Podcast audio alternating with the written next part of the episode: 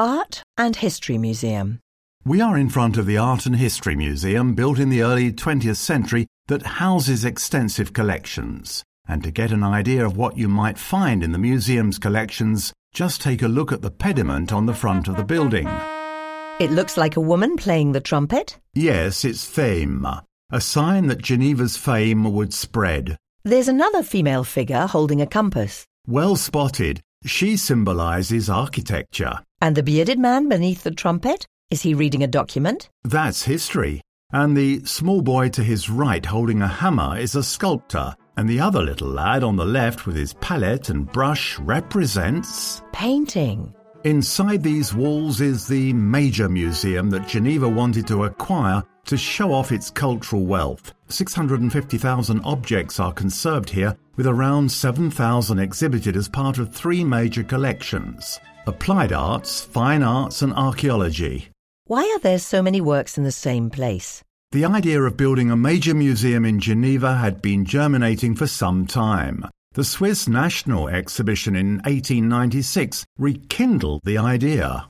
Isabel Burkhalter is the cultural guide at the Art and History Museum. She tells us more. The national exhibition that was held in Geneva, Geneva was a relatively recent canton that became part of the Confederation in 1815, happened at a time when people were looking to develop this collective identity in a country that was under political construction. So common elements needed to be found in terms of identity. It was the era of the famous myths about the Swiss lake dwellers, and in Geneva, they were interested in all things Swiss and wanted to feel that they were part of Switzerland. And so you don't skimp on resources. The city's coat of arms are omnipresent, starting with the entrance here. And the names on the facade? Töpffer, Liotard, Diday, Saint-Ours? All of them are Genevan artists? Exactly. Once again, they wanted to put local heritage to the forefront, art and history. There are some very beautiful works to be discovered in the collections.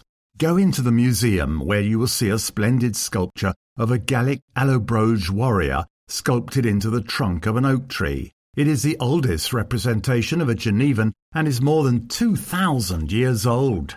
You'll also find the weapons and ladders used during l'escalade, the night in 1602 when the Genevans repelled attempts by the Duke of Savoy to scale the walls. And in the fine arts section, the Retable by Conrad Witz shows a view over Geneva harbour as it was in 1444. It is one of the first landscapes in European painting that is topographically correct.